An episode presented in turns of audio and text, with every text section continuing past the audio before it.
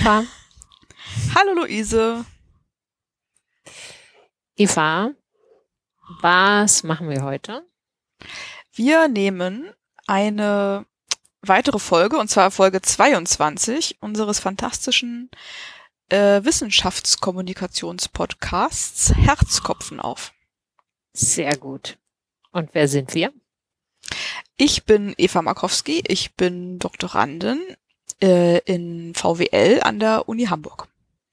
Und ich bin Luise Görges, Juniorprofessorin für VWL, insbesondere Mikroökonomik an der Leuphana Universität in Lüneburg. Genau. Und wir fangen heute, wie so oft, ne, mit unserem Nähkästchen an, dem akademischen. Ja, es hat sich sehr verstetigt als Rubrik, ne? Das akademische, ja. aus dem akademischen Nähkästchen, ja. Obwohl wir ja eine Zeit lang auch, äh, das müssen wir bei Gelegenheit auch mal wieder beleben, dass äh, was das war auch immer mal fragen wollte. Sehr beliebt bei unseren Hörerinnen und Hörern, habe ich gehört, ja. ja. Ja, ja, das können wir auch mal wieder beleben, das stimmt. Ich hatte auch immer noch so ein paar andere Ideen für Rubriken, aber ja, das, das machen wir alles nächstes Jahr. Aber heute ist es ja wirklich, es, es drängt sich nahezu auf. Also in der Vergangenheit mussten wir manchmal auch schon ganz schön überlegen, worüber reden wir jetzt im Nähkästchen. Aber ja. heute drängt es sich ja wirklich nahezu auf. Ähm, ja.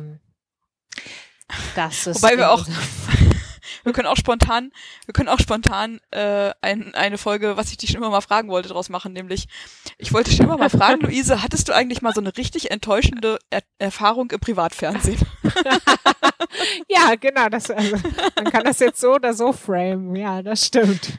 Ja. Aber es ist ja tatsächlich ähm, gelingt zu der ähm, Praxis der Wissenschaftskommunikation und den ja. Enttäuschungen, die man dabei auch erleben kann. Ne? Ja, das stimmt. Und glücklicherweise haben wir diese Enttäuschung äh, wenigstens zu zweit erleben können. Das stimmt. Das hat das, würde ich sagen, zumindest aus meiner Perspektive, das Verarbeiten ein bisschen leichter gemacht. Aber Doch, vielleicht ähm, fangen wir von vorne an. Wir fangen von vorne an.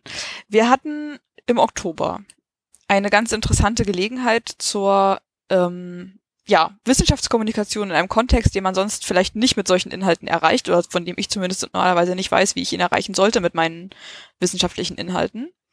Und zwar waren wir eingeladen als Expertinnen zu Geschlechterunterschieden in ökonomisch relevantem Verhalten beizutragen in einer Fernsehshow, äh, können wir können wir schon nennen, auf welchem Sender, ja, würde ich sagen, Also ja. ich meine, ist ja Ich würde jetzt sagen, wir können auch die, so. die Fernsehshow genau. nennen, ja. Ja, genau. Also es genau, es handelte sich um ein, ähm, wie nannten sie das denn, ein Infotainment-Event mhm. auf Vox, dass der Auftakt war ähm, zu einer Themenwoche, in dem es sich um ja Geschlechtergleichstellung und ja, ich glaube im weitesten Sinne Geschlechtergleichstellung, ne? Ja. Ähm, alles drehen sollte auf Vox die Themenwoche war letzte Woche. Das könnt ihr auch alles bei TV Now, habe ich mir sagen lassen, nachgucken, wobei ich nicht genau weiß, wie TV Now funktioniert, also was man da äh, kostenlos anschauen kann und was man dann direkt bezahlen muss. Und vielleicht sollten wir gleich dazu sagen, uns sieht man dabei auf jeden genau, Fall nicht. Genau, und uns sieht man auf jeden Fall nicht. Also es ist, es ist ein Infotainment-Event, aber wir kommen nicht drin vor. Spoiler. genau. Ja. ähm, Genau, also genau. Der Plan war eigentlich, dass wir drin vorkommen natürlich. Also das, das war die Gelegenheit zur Wissenschaftskommunikation. Wir sollten durchführen, begleiten und kommentieren und interpretieren ein äh, ja ein kleines Experiment, was sie einbauen wollten in diese in dieses in, in diesen Infotainment-Abend, mhm.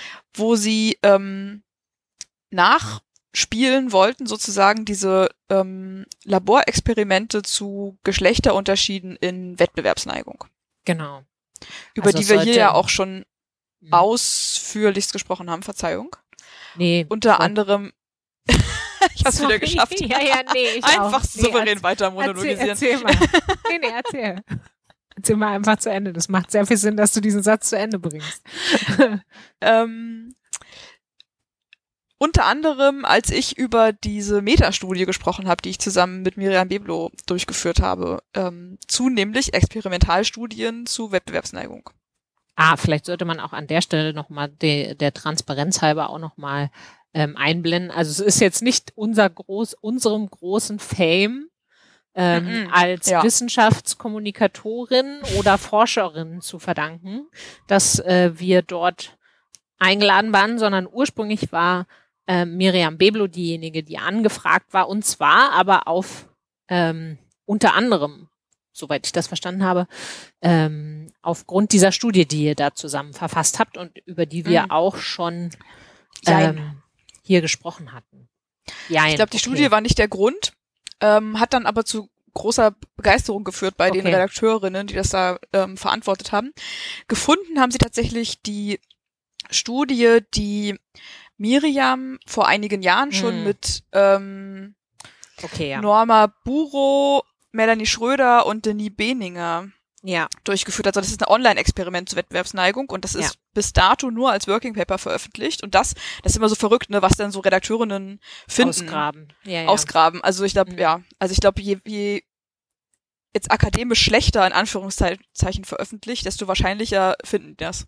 Ja, ja, ja. Also, weil die lesen einfach keine, keine Journals wahrscheinlich, ne? Also keine nee, wissenschaftlichen nee, Journals. Nee. Also manchmal können die auch gar nicht, weil es Paywalls gibt und so, ne? Aber. Ja, genau. Ja, also auf jeden Fall, die haben sie gefunden und daraufhin, also, aber ich meine, also, das weiß ich nicht genau, ob das, die, ob das die Reihenfolge war, aber vielleicht kannten sie auch Miriam oder haben Miriam irgendwo anders schon mal getroffen oder gesehen. Die ist ja relativ medienpräsent.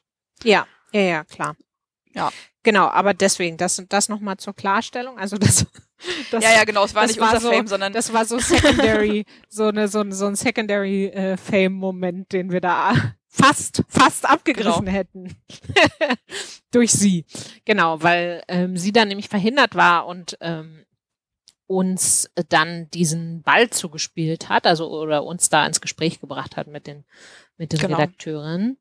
Und genau, und was ich vorhin eigentlich sagen wollte, wo ich dir da 5000 Mal ins Wort gefallen bin, so gar nicht awkward, ähm, war, dass, dass man sich das so ein bisschen vorstellen kann, ne? Also Infotainment, das sollte quasi im Prinzip dann zumindest dieser Teil fast so werden wie so eine Spielshow, mhm. aber halt mit wissenschaftlichen Erkenntnissen, die dann genau. im Idealfall sozusagen live dann da vor Ort rauskommen. Ne? Das genau. war so ein genau. bisschen die Idee.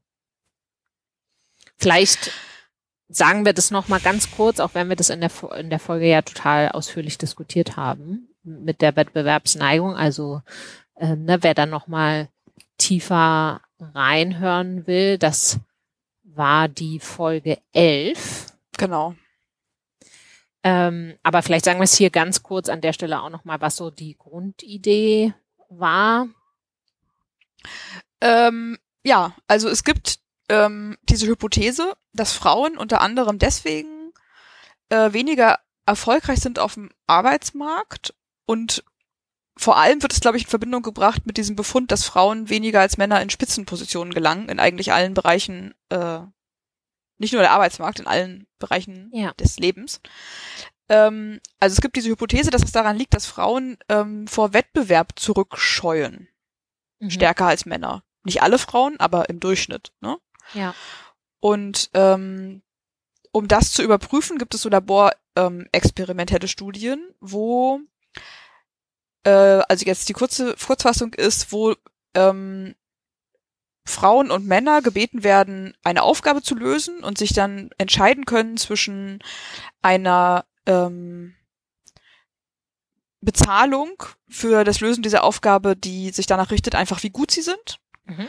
Und einer ähm, ja, kompetitiven Bezahlung, wo man mehr bekommen kann, wenn man der oder die Beste ist. Aber eben genau. auch nichts bekommen kann, wenn man nicht der oder die Beste ist. Und genau. da zeigt sich halt relativ stabil, dass ähm, Frauen seltener diese kompetitive Variante wählen. Genau. Und, und diese Experimente, das habt ihr in eurer Metastudie gemacht, auch alles nachzuhören in, in Folge 11. Da gibt's genau. halt inzwischen massenhaft solcher Experimente, die das, ähm, die das Experiment in unterschiedlichen Kontexten und unterschiedlichen Settings wiederholt haben und ihr in eurer Studie analysiert halt sozusagen, was sind da Einflussfaktoren, der, um das jetzt mal ganz knapp nur zu sagen, mhm. die, die das beeinflussen, diesen Unterschied, diesen Geschlechterunterschied im, mhm. in der Wettbewerbsneigung, also in, in mhm. der Frage, wie häufig tritt, tritt man, tritt Mann und tritt Frau im Durchschnitt in den mhm. Wettbewerb ein.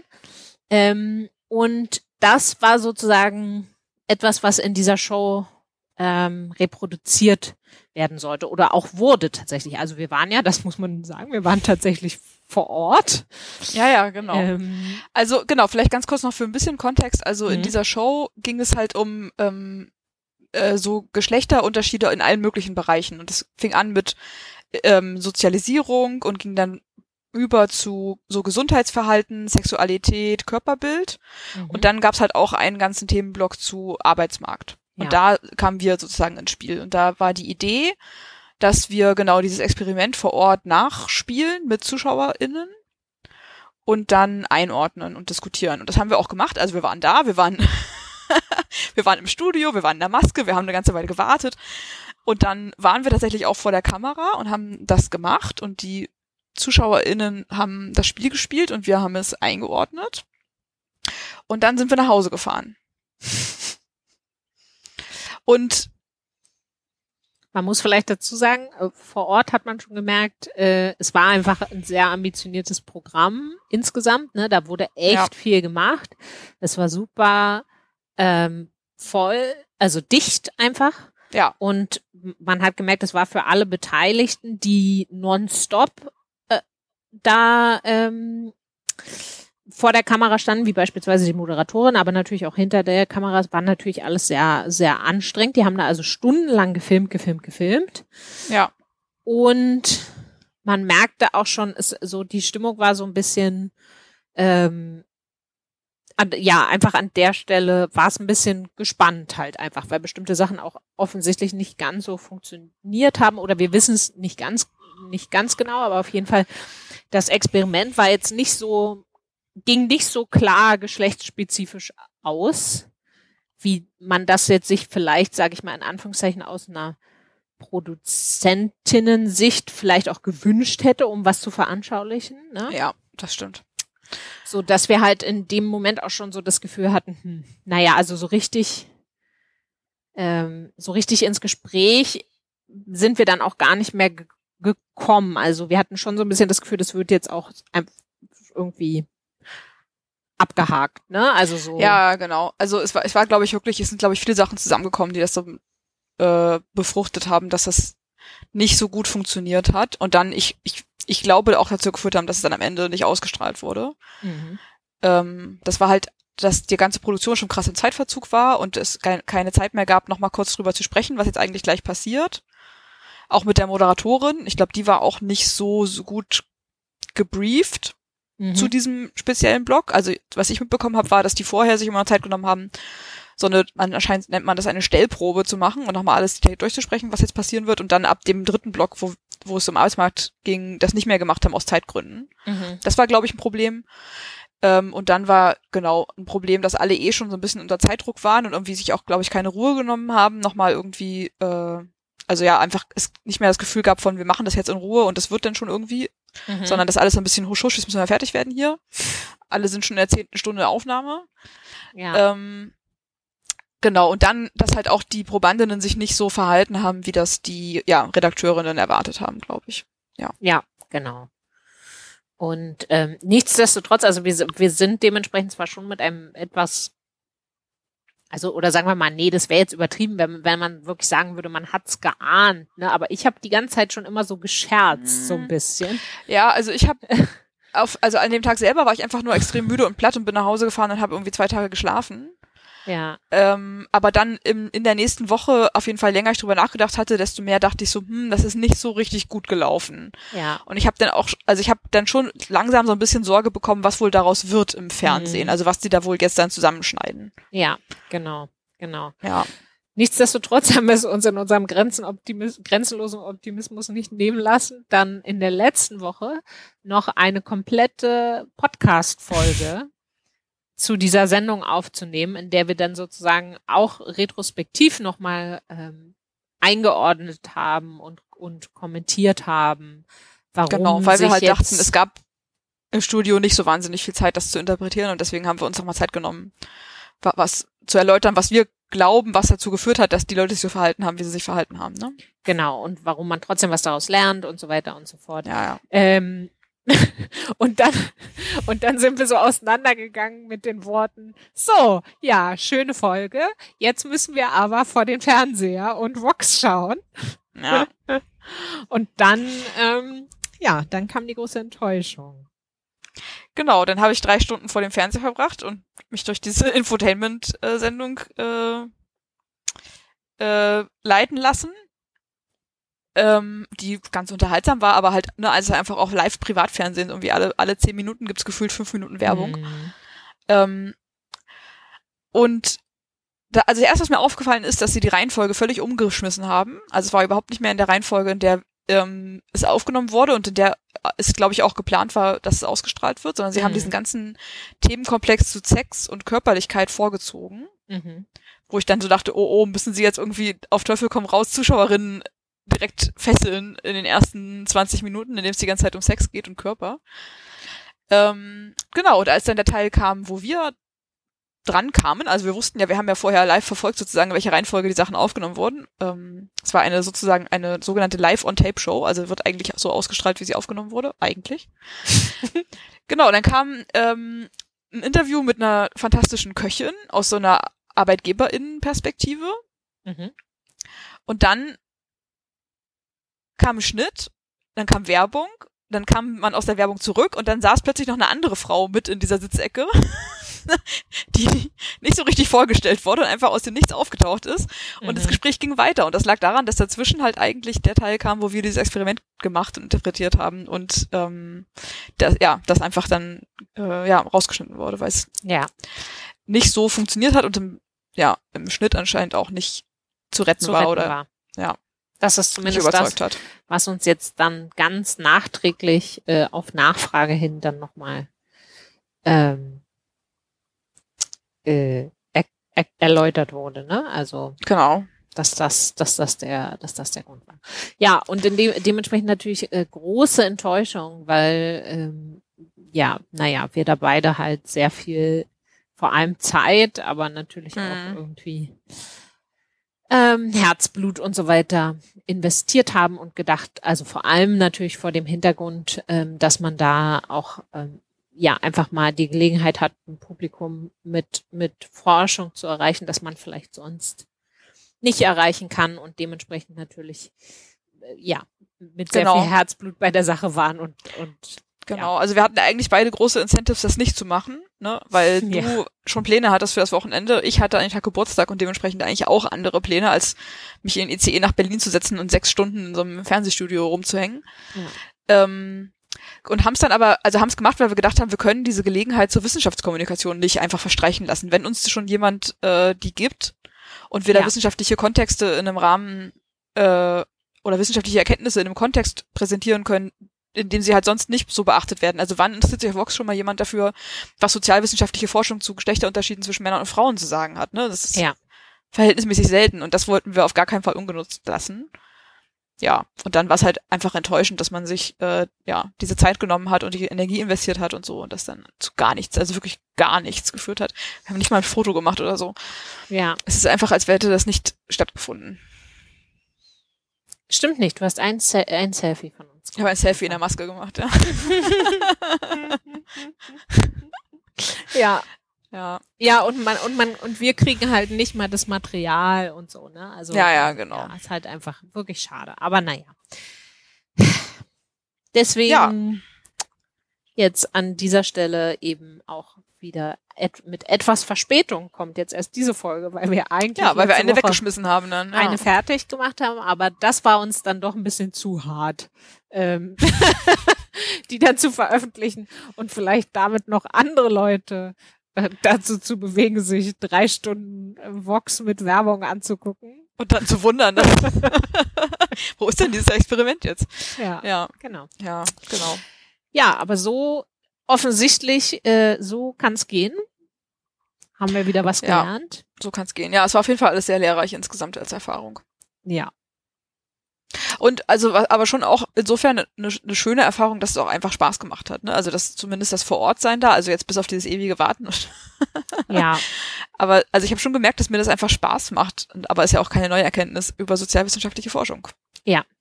Zu sprechen. Ja, genau. Also das eigentliche Gespräch ähm, war, also auch wenn es jetzt, ne, das war sehr, sehr kurz, was mhm. eben auch, glaube ich, diesen Umständen gesch geschuldet war, die wir ja schon geschildert haben. Ähm, aber das hat grundsätzlich Spaß gemacht, genau. Und ähm, ja. Tja, kann man ja, nur hoffen, genau. dass sich da in Zukunft nochmal Gelegenheiten bieten. Ja, und, und vielleicht lernen einfach daraus, dass man, äh, wenn das nochmal passieren sollte, dass man dann mehr Eigeninitiativ noch einfach Informationen aufdrängt, auch wenn die Moderatorin nicht danach fragt. Ja, also wobei ich das Gefühl hatte, das, das haben wir eigentlich schon ausgereizt gehabt. Aber ja. auf jeden Fall so, dass sie genervt war, aber ja, also nicht so, dass es im Schnitt genug Material ergeben hat, offensichtlich.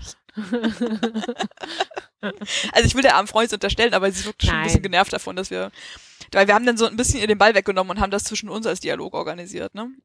Ja, und, genau, also äh, weil halt von ihr nicht viel kam. Ja, genau, ja. aber das kann, also ich weiß nicht, ob sie davon wirklich genervt war oder ob sie einfach, sie schien einfach auch insgesamt von davon genervt zu sein, dass jetzt alles so lang ähm, gedauert ja. hat und ich glaube jetzt diese dieser spezielle Teil einfach aus ihrer Perspektive, das kann man ihr nicht mal wirklich zum Vorwurf machen, einfach nicht viel Sinn ergeben hat. Ja. Ähm, und, und dementsprechend, ja. ja, naja, gut, also müssen wir jetzt auch nicht. Ja. Ähm, Anyways, genau. Also, genau. Äh, so viel zu unseren, zu unseren Erfahrungen im Wissenschaftskommunikation im großen Format. Wir bleiben ja. erstmal, wir bleiben erstmal hier in unserem kleinen gemütlichen Podcastchen. ja, genau. Ja, das Podcastchen, das finde ich gut. ist auch ein guter Name für einen Podcast eigentlich. Ne? Ja, ja. Vielleicht sollten wir unser Nähkästchen in Podcastchen um, umtaufen. Hm. Wann immer es um Wissenschaftskommunikation geht. es, ist, es ist kein akademisches Nähkästchen mehr, sondern das Podcastchen. Ein Podcastchen, ja. Okay. Schließen wir das Podcastchen für heute. Ja, ja das schließen Haben wir. wir uns genug äh, von der Seele geredet. Ja. Selbsttherapie betrieben. Ja, genau. Ja. Ja, die, also die gute Nachricht ist, dass wir jetzt heute endlich mal wieder Zeit haben, ähm, eine ganz klassische Folge zu machen. Hm, und mal wieder über ein hab, richtiges Papier zu sprechen. Genau, ich habe ein richtiges Papier mitgebracht, was keiner von uns beiden geschrieben hat. Sehr gut. ähm, ja, ich habe mal wieder, mal wieder ist mir einfach so im, äh, im E-Mails lesen ein Papier in die Augen gestochen. Ähm, und ich glaube, ich habe davon auch schon mal eine Working Paper Version irgendwann überflogen, zumindest vor einiger Zeit. Auf jeden Fall kam mir das alles sehr bekannt vor. So sehr, dass ich dich angerufen habe und gefragt habe, ob wir das mal irgendwann besprochen haben. ähm, also es geht um das Papier von Anna Breneux. Ähm, erschienen dieses Jahr im Journal of Population Economics äh, mit dem Titel Brothers Increase Women's Gender Conformity. Und es ist ähm, also eine Forschungsarbeit, die sich mit der Frage beschäftigt im weitesten Sinne, was ist denn eigentlich der Einfluss der Familienstruktur auf ähm, die Frage, wie geschlechtskonform oder geschlechterstereotyp Frauen sich verhalten. Mhm.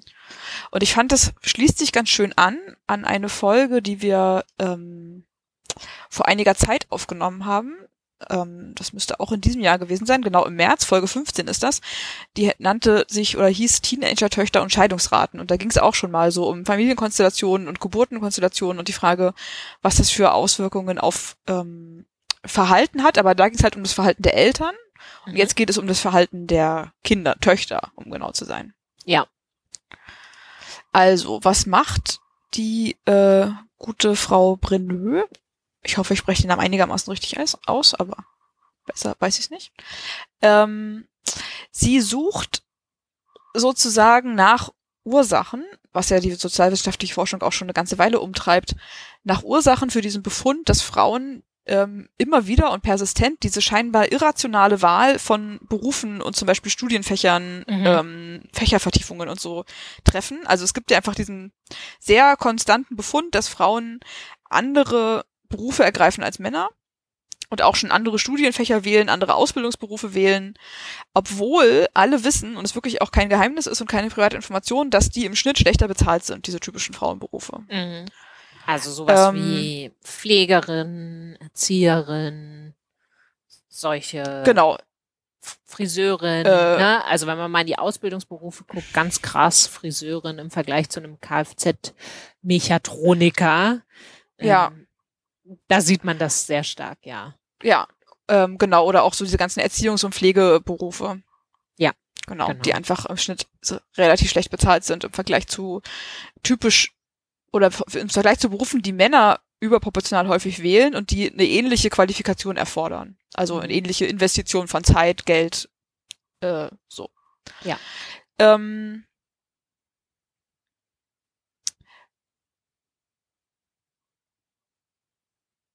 und ein naheliegender Grund dafür ähm, ist, dass äh, dass das wirkt, dass das, dass das Geschlechternormen sind, die einfach ähm, Verhalten beeinflussen. Ne? Also mhm. es gibt ganz offensichtlich gesellschaftliche oder es scheint gesellschaftliche Normen zu geben, die ähm, besagen, Frauen ähm, sollten nicht Kfz-Mechatronikerin sein, oder, sondern eher ähm, Kosmetikerin oder Kindergartenerzieherin. Mhm. Ähm, oder Frauen sollten nicht Physik oder VWL studieren, sondern eher Biologie oder Erziehungswissenschaften. Erziehungswissenschaften, genau. Und die Frage ist dann, wenn man jetzt akzeptiert, dass es Normen sind, die dazu führen, dass Frauen diese ähm, Fächer und Berufe wählen, warum sind diese Normen so persistent und wer reproduziert die eigentlich die ganze Zeit und warum? Mhm. Und eine ähm, ein Kontext, in dem Normen sehr wahrscheinlich reproduziert werden, ist halt die Familie, ist die frühkindliche und kindliche Erziehung. Und ähm,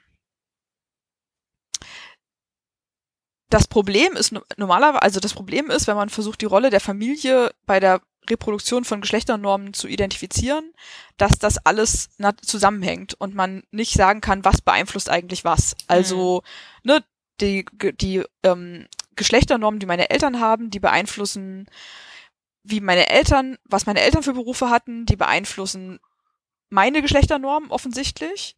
Die ja. beeinflussen aber auch, wie viele Kinder meine Eltern haben und ob sie überhaupt Kinder haben und was sie mit diesen Kindern machen und so weiter und so fort. Also es ist alles. Und wie sie sich die Arbeit aufteilen. Wie sie sich die Arbeit aufteilen, genau. Also es ist, es, und so. ja. genau. Und man kann überhaupt nichts identifizieren, weil alles äh, wild durcheinander geht und alles miteinander zusammenhängt. Und deswegen ist es sehr schwer, ähm, empirisch sich diesem, diesen, diesen Mechanismen zu nähern.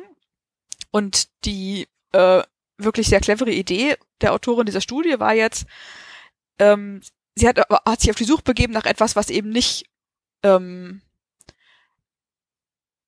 wir, wir sagen immer, was nicht endogen ist, also was nicht innerhalb des Zusammenhangs, den ich eigentlich erklären will, selber auch bestimmt wird. Mhm. Ähm, und ist auf die Idee gekommen, dass Eltern, die schon ein Kind haben, mhm. dass die, also was nicht sozusagen zufällig ist, ist, ob die das. noch ein Kind bekommen. Mhm. Aber wenn sie noch ein Kind bekommen, dann ist das Geschlecht dieses zweiten Kindes quasi zufällig. Ja. Zumindest in Gesellschaften, wo nicht ein, äh, also wo nicht Mädchen oder Jungen häufiger abgetrieben werden als, also jeweils das eine als das andere. Genau. genau. das war komisch ausgedrückt, aber es gibt ja durchaus auch ähm, dieses Phänomen von ähm, vor allem, also ich glaube, ich, ich kenne zumindest nicht in andere Richtung, es gibt das Phänomen, dass, dass Mädchen abgetrieben werden häufiger ja. als Jungs. Aber in Dänemark, wo die Daten dieser Studie herkommen, gibt es dieses Phänomen nicht und ja. äh, genau. Und deswegen ist quasi, wenn man das zeigen kann, dass das nicht passiert, dann ist das ein, ein quasi zufälliger, ähm, quasi zufälliges Ereignis, was Eltern sozusagen ereilt, wenn sie ihr zweites Kind bekommen. Ja. Ich Und, glaube, es ist auch hm? bei den in Industrienationen, es sind, glaube ich, die USA die einzigen, wo tatsächlich mehr, nach wie vor mehr Jungs geboren werden als Mädchen. Und, ah, also, und als man sozusagen erwarten würde, wenn es statistisch erwarten würde, ne? Ja, genau. Wenn es ich glaube, es ist ja so rein rein statistisch, also sozusagen, bei, wenn die, man rein die Biologie walten lässt, dann werden etwas mehr Jungen als Mädchen geboren. Nee, ein ne? bisschen mehr Mädchen tatsächlich. Also andersrum, genau, ein ja, bisschen genau. mehr Mädchen sogar als Jungen. Ja. Genau, es gibt also etwas mehr als 50 Wahrscheinlichkeit, ein Mädchen zu bekommen. Genau, also ganz genau. minimal, genau. aber ein bisschen, ja, genau. Genau. Das heißt halt, kleine Abweichungen davon sind halt dann schon immer, das ist natürlich jetzt auch in, also in den wenigsten Nationen, wo man dieses Phänomen beobachtet, ist das jetzt so krass, dass man jetzt sagt, also da werden wirklich, was weiß ich, nur 30 Prozent Mädchen ähm, geboren. Mhm. Aber ne, kleine Abweichungen, die sind dann immer schon, schon ein Zeichen dafür, Indikator dass, dafür, ja. dass da was los ist. Ja. Ähm, ja. Genau, weil das halt eigentlich etwas ist, was ja sehr stetig immer die gleiche Verteilung aufweist. Genau. Ja. Solange der Mensch da nicht irgendwie dran rumwurschtelt. Ja. Pfuscht. Genau, also aber in Dänemark und auch vor allem in den Zeitraum, der jetzt hier betrachtet wird, äh, ist das nicht festzustellen und deswegen ist es quasi zufällig, wenn eine Familie sich dazu entscheidet, ein zweites Kind zu bekommen, ob sie einen Jungen oder ein Mädchen bekommen. Mhm. Und was sie jetzt also macht, ist, sie untersucht Frauen, die die erstgeborenen Töchter in ihrer Familie waren und vergleicht dann das Verhalten von Frauen im Erwachsenenalter ähm, mit jeweils nur einem weiteren Geschwisterkind, wo das jüngere Geschwisterkind ein Mädchen war oder eine Frau mhm. und ein Bruder. Mhm. Ne? Also sozusagen und, immer das Verhalten der Erstgeborenen. Genau, es geht immer um Frauen. das Verhalten von erstgeborenen Frauen. Okay. Und ein Teil dieser Frauen hat eine jüngere Schwester und ein Teil dieser Frauen hat einen jüngeren Bruder. Ja. Und sie zeigt, und ich werde das gleich noch dann, können wir im Detail jetzt gleich besprechen, woran das liegt, aber sie zeigt auf jeden Fall, dass Frauen, erstgeborene Frauen, die einen jüngeren Bruder haben, sich geschlechterstereotyper verhalten als erstgeborene Frauen, die eine Schwester haben. Was heißt jetzt in dem Fall konkret Geschlechterstereotype? Genau, also sie guckt sich eine ganz, also es ist wirklich ein sehr umfangreiches, interessantes, detailliertes Papier. Sie guckt sich wahnsinnig viele Ergebnisvariablen an. Also, sie zeigt, dass diese Frauen, jetzt muss ich direkt nochmal gucken, wo ich das alles aufgelistet habe, ähm, in Berufen mit niedrigerem Männeranteil arbeiten, weniger wahrscheinlich in STEM-Berufen arbeiten, mhm. Partner haben, die in Berufen mit weniger Frauenanteil arbeiten. Mhm. Ähm, nach der Geburt ihres eigenen ersten Kindes weniger am Arbeitsmarkt partizipieren und deswegen auch weniger Einkommen haben. Und dann geht sie sogar noch eine Generation weiter, also das ist ja schon die dritte Generation, die in dem gleichen Forschungspapier betrachtet wird und zeigt, dass die erstgeborenen Kinder dieser Frauen ähm, dass die Mädchen bessere Noten in, Fra in Sprachen haben. Ach, krass. Also auch sozusagen so Geschlechterstereotype Schulleistungen aufweisen. Ja. Äh, kurze Side Note dazu, ne? Dänische Daten. Ja, also total krass. genau, das ist total wahnsinnig. ich habe das auch, ich habe das gelesen und hätte fast in meine Notizen Augenrollen reingeschrieben, weil so, ja. so, ich habe Daten, ich kann alle, ich kann also wirklich, also genau, es sind dänische akkusative Daten.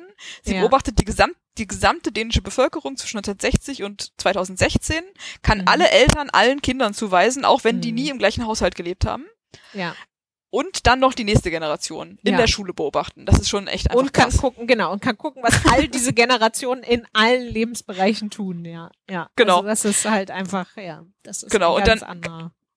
Ganz am Ende, wenn wir dann noch, zu, noch hinkommen, da hat sie noch so eine extra Analyse, wo sie dann noch so, ein, so, ein, so eine Umfragedatensatz benutzt, den sie dann aber auch linken kann an die administrativen Daten. Also, das ist ja, ja, ja, das ist verrückt. Ja. ja, also es ist schon ein Traumdatensatz auf jeden Fall, ja. Ein Traumdatensatz okay. und eine sehr clevere Idee führen dann zu einem sehr, wie ich finde, spannenden Forschungspapier. Ja. Genau. Dann erzähl uns doch jetzt mal, also jetzt, wo wir wissen, dass die Frauen mit den kleinen Brüdern im Vergleich zu den Frauen mit den kleinen Schwestern häufiger sich ähm, Geschlechterstereotyp verhalten. Erzähl, erzähl uns doch mal, was sie jetzt da rausfindet, woran das liegen kann. Genau, also ihre Hypothese und die ähm, testet sie dann auch in den Daten. Ihre Hypothese ist, dass das daran liegt, dass sich Eltern anders verhalten, wenn sie ein Mädchen und einen Jungen haben, mhm. als wenn sie zwei Mädchen haben. Ne, weil das sind ja die Familien, die verglichen werden. Also was jetzt völlig ja. ausgeblendet sind, sind die Familien, die zwei Brüder, äh, die zwei Jungs haben. Ja. Also es geht nur um Familien, die zwei Kinder haben und dann werden die verglichen, die ein Mädchen, einen Jungen haben, mit denen die zwei Mädchen haben. Ja. Und ähm, genau, ihre Hypothese ist, und das geht halt zurück auch auf ähm, ähm, unseren Lieblingsfreund Gary Becker aus den 1970er Jahren. Also mhm. äh, Becker wurde, glaube ich, hier in dem Podcast schon oft zitiert. Er hat einfach die sogenannten New Household Economics quasi begründet und ähm, hat sich sehr viel mit, ähm, ja, mit Verhalten von Männern und Frauen äh, innerhalb von Familien und innerhalb von Haushalten beschäftigt. Mhm. Und der hat halt auch Theorien dazu aufgestellt, wie ähm, Eltern sich verhalten, wenn sie einen Jungen und ein Mädchen haben. Und zwar ist seine Theorie, dass Frauen einen komparativen Vorteil bei der Erziehung von Mädchen haben und Männer einen komparativen Vorteil bei der Erziehung von Jungen. Mhm. Und auch, dass Frauen einfach, also dass Mütter lieber Zeit mit ihren Töchtern verbringen und Väter lieber Zeit mit ihren Söhnen verbringen, mhm. weil das dann eher Aktivitäten beinhaltet, die ihnen auch Spaß machen. Mhm. Weil man ja auch nur, genau, weil man ja als Vater auch nur mit Jungs Fußball spielen kann. Ja, ja, genau. Also, also genau. genau, Theorie kommt aus den 70ern, ne? Das darf man nicht vergessen. Ja, ja, ja. ja. Ähm, nee, hast ja recht. Genau. Nee, hast ja vollkommen recht. Äh, ganz kurz auch dazu vielleicht noch eine kurze Side Note. Ja, ne? super. Das wird ja den, äh, wird ja den äh, Volkswirtinnen oft und auch oft völlig zu Recht vorgeworfen. Ähm, Herr, also ich bin mir ziemlich sicher, dass es, dass vermutlich Herr Becker äh, die eine oder andere, äh, das eine oder andere Soziologiepapier gelesen hatte, dass er dann vielleicht mhm. auch gar nicht weiter erwähnt hatte und und diese Hypothesen dann halt oder diese Theorie dann halt in Anführungszeichen auf ökonomisch formuliert ja. hat, also sprich Ne? Also was jetzt natürlich seine Leistung dann nicht, nicht äh, schmälern soll, also das sozusagen in ein ökonomisches ähm, Framework ja. und ja. eine ökonomische Art darüber nachzudenken übersetzt hat. Aber vielleicht sollten wir an der Stelle, auch wenn wir jetzt gerade nicht wissen, woher, aber ein bisschen bescheidener sagen, vermutlich haben sich auch andere Sozialwissenschaften schon mit diesem ähm, das, das ist ein sehr fairer damit, Punkt. Damit auseinandergesetzt gehabt. Ja, ja, das ist ein sehr fairer Punkt. Das stimmt. Aber das sollte nur eine Side Note sein, Eva. Jetzt höre ich dich. Nee, ich denke da jetzt gerade drüber nach. Aber ja. nee, also, aber du hast völlig, du hast völlig recht. Das, mit Sicherheit war Wecker dann nicht der erste und das ist bestimmt auch nicht das erste Papier, das sich damit beschäftigt. Aber was halt die Ökonomen dann immer machen, ist in der theoretischen Perspektive, das in so ein theoretisches Nutzenmaximierungsmodell ja. zu gießen, aus dem man dann sehr schön, sehr clean so äh, Hypothesen ableiten kann. Ja, genau. Ähm, und aus einer empirischen Perspektive dann halt einfach sind Ökonominnen, glaube ich, schon dann sehr kreativ darin, so kausale Identifikationsmechanismen ja. zu finden. Ja, ja, absolut. Also so, aber aber das stimmt schon. Das ist natürlich nicht, das ist natürlich nicht die ersten, die sich mit dieser Frage beschäftigen grundsätzlich. Nee, Und also. die Autorin äh, zitiert auch äh, also einen ganzen Berg von von Papieren. Ob, ja. Äh, ja, von beginnend mit den 1970er Jahren bis 2018 äh, so. Also es gibt wirklich sehr viel Literatur schon grundsätzlich zu der Frage, ne, wie Familienkonstellationen wirken auf das Verhalten von Müttern und Vätern, dann aber auch auf die auf die Outcomes der Kinder. Aber halt diese Idee, dass man diese quasi zufällige ähm, Zuweisung von Jungs und Mädchen zu Familien, ne, die mhm. natürliche Zuweisung, die die mhm. Natur vornimmt, dass man die ja. ausnutzt, um das zu identifizieren, das hat, das, da ist sie, glaube ich, die erste. Nee, nee, äh, ja, also das wollte ich ihr sowieso nicht. Das, also ihr wollte ich Nee, nee, weiß ich, habe ich auch gar nicht so verstanden. Nee, okay, nee. gut, gut. Nee, nee, nee. Wollte ich jetzt nee, habe ich gar nicht so gehen. Dass, nee, alles gut. Dass, dass auch niemand anders das so, das so versteht. Ähm, genau. Also, das, das, genau, das ist auf jeden Fall eine große, eine große Stärke dann, ne, da dann wirklich zu überlegen, wie kann man das jetzt kausal identifizieren? Ja. Ähm, genau. Das genau. ist, das ist spannend. Okay, also die Hypothese ist, ähm, ich als Frau, ich als Mutter, na, wenn ich jetzt in einer ähm, heterosexuellen ähm, binär, äh, ja, binären Partnerschaft bin, dann habe ich als Mutter einen komparativen Vorteil in der Erziehung von Mädchen, weil ich weiß einfach, wie Mädchen funktionieren. Mhm. Ähm, ich war selber mal eins und ähm, und ich, außerdem habe ich auch mehr Freude daran, Zeit mit Mädchen zu verbringen, wenn ich die Weil Wahl ich habe sozusagen. Mädchen ne? Sachen machen kann. Genau. genau, dann kann ich mit denen backen und einkaufen gehen, Haare machen. Shopping, genau. Genau. So, so alle Klischees, die man sich so vorstellen kann. Genau. genau. Und Männer wollen dann halt lieber mit ihren Jungs zum Fußball gehen und ja. ein Baumhaus bauen und ja, aber wenn man halt nicht. diese Wahl nicht hat, weil halt eben nur Mädchen da sind, dann denken sich vielleicht auch die Männer, naja gut, also irgendwie, boah, ja, ich werde trotzdem mit irgendwem Baumhaus bauen. Oder mit genau. irgendwem zum Fußballspielen gehen. Genau, also ähm, das ist jetzt der nächste Schritt dieser, dieser Hypothese ist dann sozusagen, dass, weil in Familien, die einen Jungen und ein Mädchen haben, Männer und Frauen, also die Mütter und Väter sich dann aufteilen auf ihre Kinder sozusagen, mhm. dass deswegen diese Kinder dann viel stärker geschlechterstereotypen Verhalten mhm. ausgesetzt sind. Mhm. Ja. Und äh, genau, und in der Folge dann in ihrer Identitätsauswicklung eine stärker geschlechterkonforme Identität äh, aus äh, entwickeln. Ja. Ja. Ausleben. Und ein zweiter Mechanismus könnte auch noch sein, dass ähm, dass das auch über das Geschwisterkind wirkt und nicht, nur, aus, sagen. und nicht nur über die ja. Eltern. Also dass ich, wenn ich mit meiner Schwester die ganze Zeit rumhänge, Geschlechterstereotyper werde, weil ich die ganze Zeit Mädchensachen mache, als wenn ich mit meinem Bruder Zeit verbringe. Oh, ich hätte jetzt gerade vielleicht auch eher gedacht, dass, nee, dass das dann gar nicht so aufkommt.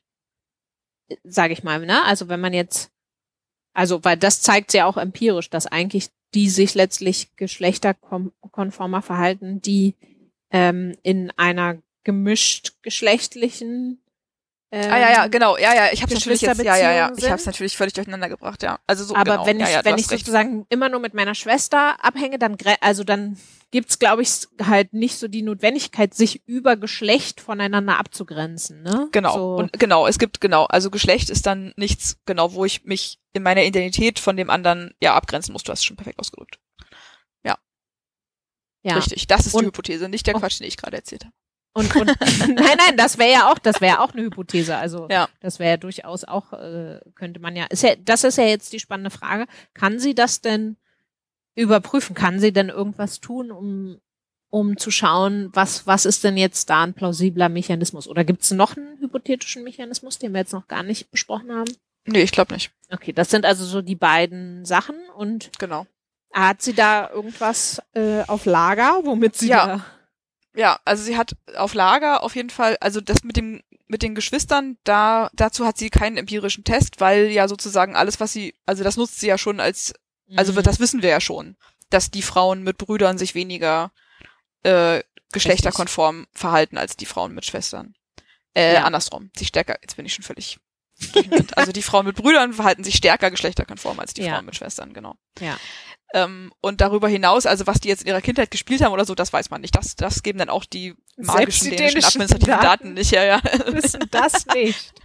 noch nicht zumindest, wer weiß. Ja. Vielleicht in 20 Jahren kann man dann vielleicht noch die, die Amazon-Historie dieser, dieser Menschen auswerten und gucken, was sie für Spielzeug gekauft haben.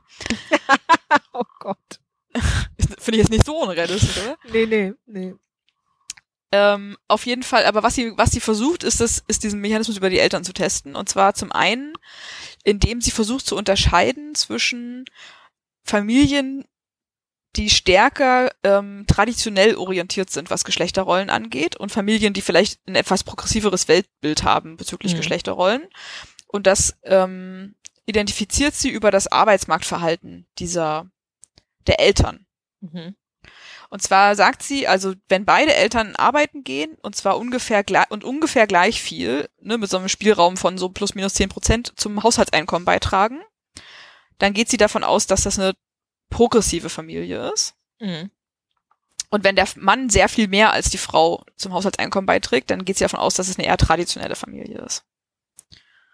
Und dann wäre die Hypothese sozusagen, dass in traditionellen Familien diese geschlechterspezifische Arbeitsteilung bei der Erziehung viel stärker durchschlägt als in progressiven Familien, weil in progressiven Familien dann halt vielleicht tatsächlich auch der Mann mal auf die Idee kommt, mit seiner Tochter ein Baumhaus zu bauen und der die Mutter vielleicht den Sohn äh, mit zum Tanzunterricht nimmt oder mhm. also ne, dass einfach dann nicht so stark Geschlechterstereotyp sich verhalten wird ja. im Alltag. Ja. Und ähm, tatsächlich zeigt sich, dass dieser Effekt ne, von den Frauen, die mit Brüdern aufgewachsen sind, versus den Frauen, die mit Schwestern aufgewachsen sind. Mhm. Also um die geht's ja eigentlich, ne, um diese Frauen, die werden im, übrigens zwischen dem 30. und 40. Jahr nur auf dem Arbeitsmarkt Lebensjahr. beobachtet. Mhm. Lebensjahr, genau. Ähm, also der sehr Effekt, den ich beschrieben habe, der zeigt sich nur für Frauen aus traditionellen Familien. Und darf ich da jetzt mal äh, spitzfindig nachbohren, Mach ob, mal. Das, ob sozusagen diese Einteilung in traditionell versus progressiv bei den Eltern jetzt, ob das, das müsste sie ja dann aber streng genommen messen, bevor die, die überhaupt Kinder haben. Weil Mm. Oder zum, also idealerweise bevor die überhaupt Kinder haben.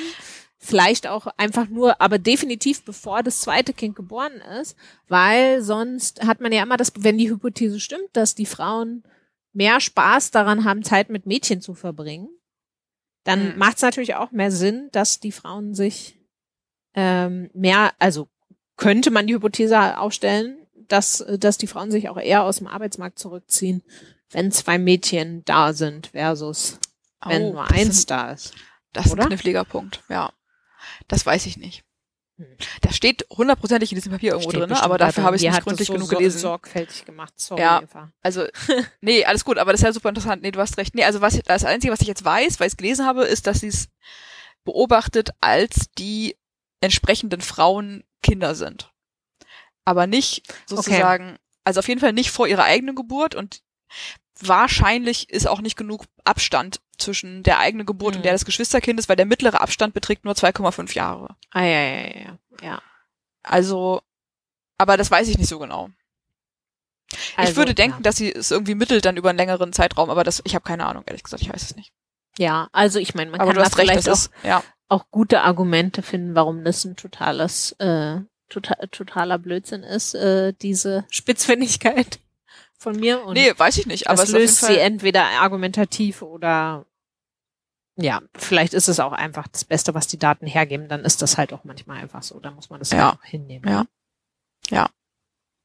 aber also, ich meine, die Ergebnisse sprechen ja dafür, dass sie es schon irgendwie schafft, traditionelle von nicht traditionellen Familien zu Mhm. unterscheiden. Weil sonst wäre es schwer zu erklären, wo das herkommt, dieser Effekt, den sie dann findet. Also diese, diese Unterschiede im Verhalten von, also das ist ja so, ein, so eine doppelte Differenz eigentlich. Ja. Ne? Also Ja. einmal ist es ein Unterschied zwischen, jetzt darf ich selber nicht durcheinander kommen, zwischen den Frauen mit Brüdern versus Schwestern. Und dann zeigt sich aber in deren Verhalten nur ein Unterschied, wenn sie aus traditionellen Familien kommen Mhm. und nicht aus äh, progressiven. Ja. Und wenn traditionell progressiv irgendwie wurstig gemessen ist und eigentlich gar nicht das abgreift, was es will, dann sollte sich da eigentlich kein Unterschied zeigen. Naja, das stimmt. Ja, aber anyways. Und dann, genau, und dann, was sie noch macht, ist, ähm, und das ist, was ich vorhin angesprochen habe mit diesen, dann hat sie noch am Ende einen anderen Datensatz, einen Umfragedatensatz, Mhm. wo irgendjemand mal in Dänemark für irgendein verrücktes Projekt, wahrscheinlich ein sehr spezielles Projekt, tatsächlich erhoben hat, wie viel Zeit Mütter und Väter mit ihren Kindern verbringen und was sie in dieser Zeit machen. Mhm. Also, ähm, ja, also eigentlich so eine, ne, so Zeitverwendungsstudien sind jetzt nicht so selten in, in westlichen Ländern, aber halt speziell auf Aktivitäten zwischen Kindern und Eltern bezogen.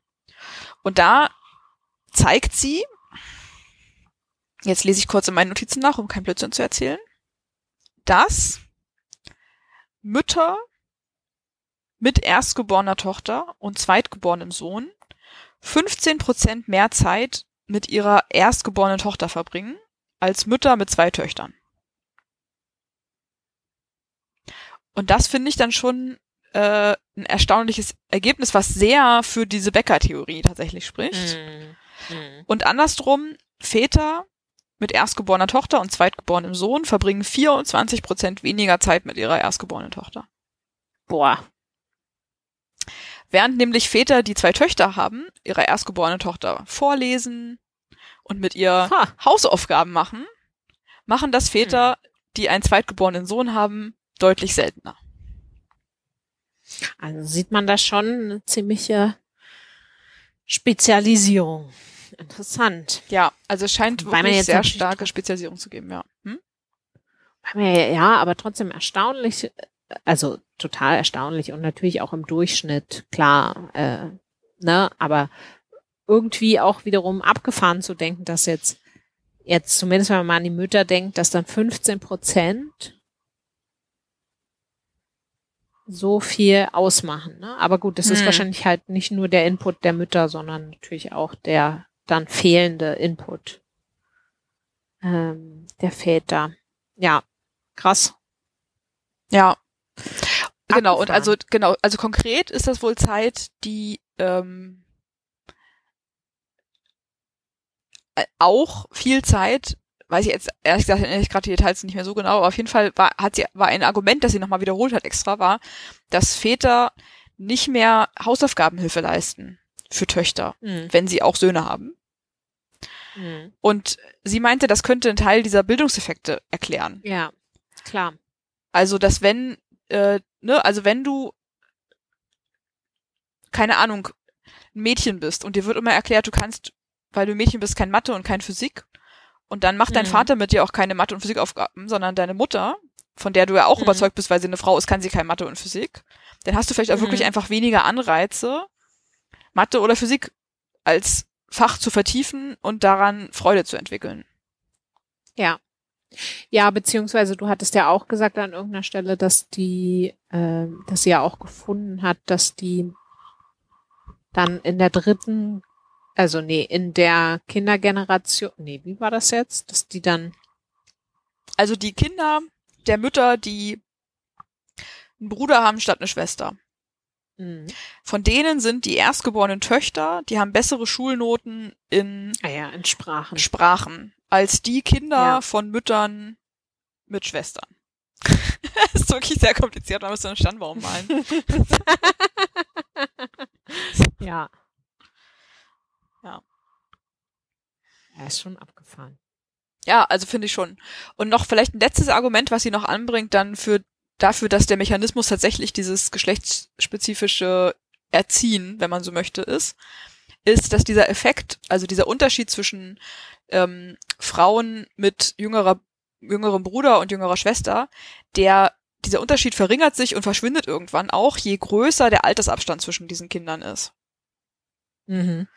Und das spricht dafür, also das heißt ja, dass die Frau mit einem größeren Altersabstand zu ihrem jüngeren Bruder, die hat länger Zeit als einziges Kind verbracht sozusagen und deswegen mehr Zeit mit ihrem Vater. Ja. Und deswegen ist der Effekt dann von einem jüngeren Bruder nicht mehr so stark wie bei ah, einer ja, Frau, ja, ja. deren jüngerer Bruder direkt, weiß ich nicht, ein Jahr nach ihr geboren wird. Die verbringt im Schnitt viel weniger Zeit mit ihrem Vater. Ja. Und mehr Zeit mit der Mutter. Das macht, das macht total viel Sinn natürlich, ja. Ja. Und so, also insgesamt hat sie schon, finde ich, sehr viel Evidenz zusammengetragen die äh, da ihre Story untermauert. Ja. Und ich fand's, ich fand's sehr überzeugend und sehr, ja, ja, interessant. Ich weiß gar nicht, was man aus den Ergebnissen jetzt so richtig macht.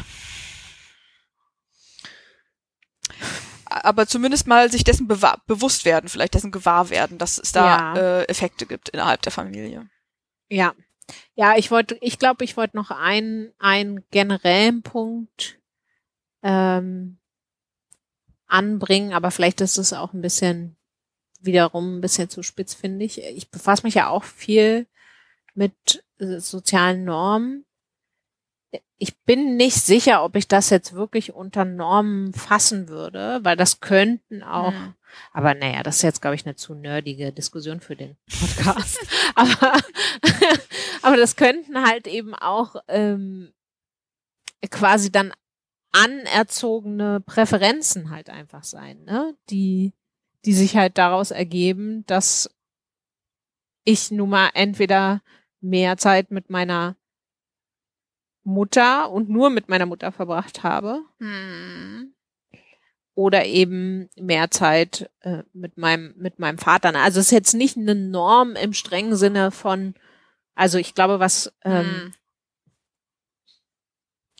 im strengen Sinne von, ich, ich habe das Gefühl, obwohl meine Neigung eigentlich eine ganz andere ist, müsste ich mich jetzt so verhalten, weil das die Gesellschaft so von mir erwartet. Und wenn ich mich abweichend verhalte, dann bestraft das die Gesellschaft.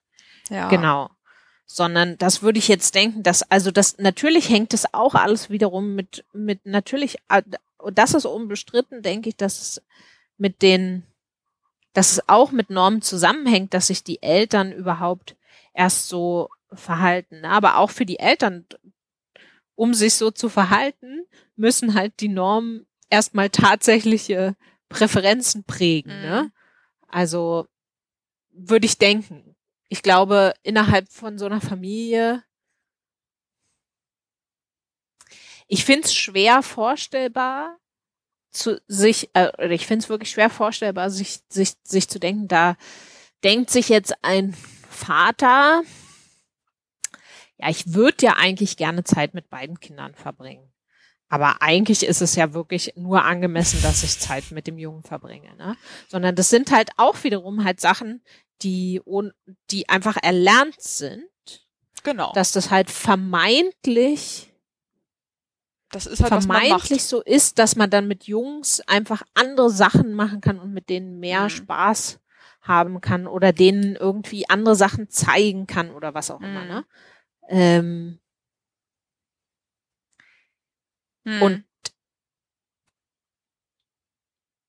also ne, das, also ich wollte, ich wollte einfach nur sagen, das ist nicht so ganz klar, also nicht so absolut scharf zu trennen. Also das, der Grund dafür, dass sich diese Präferenzen formen, sind natürlich sicher irgendwann, sind Normen. Das zeigt das Papier ja auch irgendwo letztlich, ne, ja. weil offensichtlich geht's ja halt auch anders, wenn gar kein äh, genau. Junge da ist. Genau. Es ist ein spannender Punkt, den du ansprichst. Ich glaube, da können wir noch mal irgendwann länger drüber diskutieren. Wann wird eigentlich eine Norm eine Norm? Und wann sind mhm. Präferenzen eigentlich, also und wie will ich unterscheiden zwischen echten inhärenten Präferenzen und Verhalten, das sozialen Normen entspricht? Ja. Das also ist überhaupt eine spannende Frage, finde ich, ganz grundsätzlich. Ja, da können wir, da können wir uns mal ganz lange drüber unterhalten. ich glaube ehrlich gesagt, das, ich glaube ehrlich gesagt, es geht gar nicht ohne weiteres. Ja. Ich, ich fühle mich nur immer ähm, ein bisschen quasi verpflichtet, ich habe das Gefühl, es gibt so ein bisschen so einen Trend, jetzt gar nicht so sehr in, in, in den Sozialwissenschaften, vielleicht da auch, aber so in der öffentlichen Wahrnehmung ist es auch so ein bisschen so, immer alles so auf Normen zu schieben und das dann wiederum einfach zu, ähm, zu einer äh, exogenen Kraft zu erklären, ne? mhm. ne? auf die ich halt keinen Einfluss habe, der ich ausgesetzt bin. Mhm. Und das ist ja gerade eigentlich das Interessante, dass ähm, es sich die Studien mehren, die zeigen, solche, solche Dinge können überwunden werden, wenn die Leute geschockt werden, mhm. in Anführungszeichen, wenn die Leute in eine Situation gebracht werden, in der sie sich dann doch mal anders verhalten müssen. Und siehe da, plötzlich merken sie, boah, ja, das finde ich eigentlich gar nicht das macht mir jetzt eigentlich gar nicht äh, so viel weniger Spaß, als ich gedacht habe. Oder äh, ne, also ja. das, also eigentlich finde ich das auch ganz cool. Eigentlich ja. lebt sich so auch ganz gut. Und plötzlich geht's. ja. Ja, das, ja, das ist ein sehr spannender Punkt. Das führt uns auch ein bisschen zurück wieder zu unserer Nullnummer tatsächlich, ne? Weil mhm. da ging es ja auch um diese Frage, wie kann denn zum Beispiel jetzt die Covid-Pandemie und diese Lockdowns, könnte das so ein externer Schock auf Geschlechternormen sein? Ja für Familien, wo die Mutter arbeiten musste weiterhin, also außer Haus arbeiten musste, weil sie in einen dieser ähm, Systemrelevanten. Äh, wie sagt man denn, systemrelevanten Berufe genau gearbeitet hat und der Vater mit den Kindern zu Hause geblieben ist und plötzlich Väter dann in manchen Familien viel mehr mhm. Betreuungsarbeit geleistet haben als in anderen. Das ist ja so ein ganz klassischer exogener Schock. Ja. Genau. Und äh, genau, Den hat sich niemand aus, das hat sich niemand ausgesucht oder zumindest in diesen, genau. in bestimmten Familien haben die sich das mit Sicherheit nicht ausgesucht, genau. Genau. Und die Hypothese war ja, dass das dann vielleicht tatsächlich so ein erster Anstoß sein könnte für, für Normenwandel. Ja. Ähm, das Überdenken von Rollenbildern genau. zumindest, ja. Genau. Ja. So, die, die Welt geht nicht unter, wenn die Väter sich um die Kinder kümmern. Die ja. Kinder sind weiterhin angezogen und gefüttert und genau. Äh, das Haus ist auch noch nicht abgebrannt. Ja. Ja. Ja. Ja, witzig, dass wir jetzt nochmal das so ganz zurückbinden konnten, dank deiner weisen Einsichten. Ja, äh, ja ich würde sagen, dann, dann äh, beschließen wir die Sache damit auch. Ich bin diesem Papier nicht gerecht geworden. Das ist wirklich, das ist wahnsinnig lang und so irre detailliert und ich kann es nur allen Leuten empfehlen, sich selber mal anzugucken, wenn man das auch nur ansatzweise interessant findet. Vielleicht noch eine Info aus dem Nähkästchen. Es ist nicht überraschend, dass das so detailliert und so toll und so ist. Es ist ein, ein Jobmarket ja, ja, genau. Das, ähm, okay, ich kann mich noch erinnern, ich habe das tatsächlich auch auf der ähm, äh, ASSA in den USA, äh, habe ich sie das präsentieren sehen, Ach, als sie, glaube ich, sogar auch auf dem Markt war Ach, oder, ja oder so. Ne? Ja. Also ähm, deswegen, ich habe es nie gelesen. Ich wusste auch nicht, dass es veröffentlicht wurde Ach, und fand es jetzt total Ich fand es jetzt total toll, sozusagen zu hören, was aus diesem Papier geworden ist. Aber ich muss sagen, es überrascht mich nicht, dass halt ähm, dieses äh, quasi das erste des Job Market Papers sozusagen das, wo mit dem Papier mit dem Doktoranden und Doktoranden dann auf den Markt gehen und mhm. ihren ersten ihren ersten Job suchen und das sind natürlich nicht immer, aber häufig ähm, natürlich sehr sehr sorgfältige Papiere. Also Ausgefeilte, also ja. Ja. Ja. Ja, dafür ist es ein sehr typisches Beispiel, würde ich denken, im besten Sinne. Ja. Ja, so alles aus den Daten rausgeholt, was irgendwie rauszuholen war. Und dann noch ein paar genau, andere Daten, ja. Daten gematcht. ja, genau. Ja, ja. Ja, cool, Eva. Vielen, vielen Dank. Ich fand das super spannend. Ja, sehr schön. Mir hat es auch großen Spaß gemacht, wie immer. Fein. Dann, dann hören wir bis uns zum nächsten Mal. Beim nächsten Mal, genau. Mach's gut. Genau. Tschüss. Ciao.